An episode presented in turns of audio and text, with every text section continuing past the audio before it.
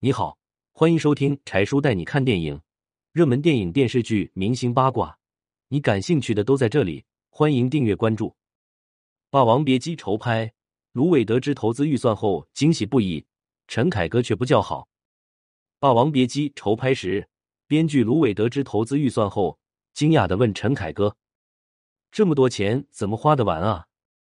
陈凯歌不以为然：“别嫌钱多。”张国荣一个人的酬金就是二百万美金。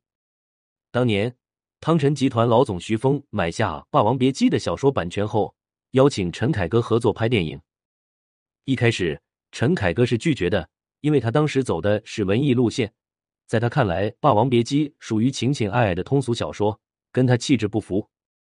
不过，徐峰并没有放弃，他明白陈凯歌内心的那份骄傲，于是决定刺激他。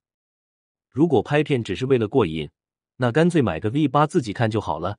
电影是要给观众看的，这招激将法果然有用。陈凯歌很快就答应了。待认真看完小说后，陈凯歌觉得故事写的不错，但对原著作者李碧华的文笔不太认可，认为文笔只能算三流水平，要改编成剧本还得好好下一番功夫。就这样，追求完美的陈大导演邀请了芦苇担任编剧，对小说进行大刀阔斧的改编。创作剧本的同时，选角也在进行中。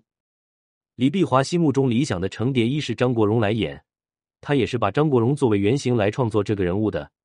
陈凯歌带着剧本飞到香港，找到了张国荣，两人聊了两个多小时。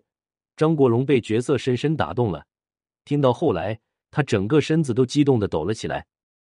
虽然张国荣对程蝶衣很心动，无奈因为档期无法协调，只能遗憾放弃。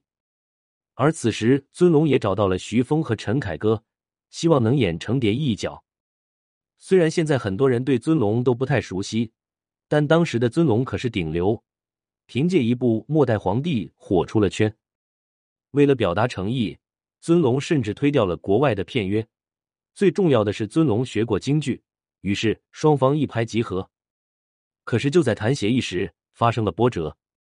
主要是因为徐峰怎么看都觉得尊龙的外形缺了一份柔美，再加上合约中的一些细节问题没谈拢，导致合约没签成。一九九一年底，尊龙宣布辞演《霸王别姬》。看来看去，还是张国荣的气质最合适。于是，徐峰顶住压力找到了黄百鸣。黄百鸣当年是张国荣的老板，由他出面协调，档期问题也就不再是问题。黄百鸣非常看好张国荣演成蝶衣。他鼓励张国荣好好演，这会成为你一生的代表作。最终，张国荣没有辜负大家的期望，《霸王别姬》中不疯魔不成活的京剧名伶有多经典就不用说了。不过，若是当初由尊龙来塑造程蝶衣，不知道又会是什么样的感觉。文我眼睛。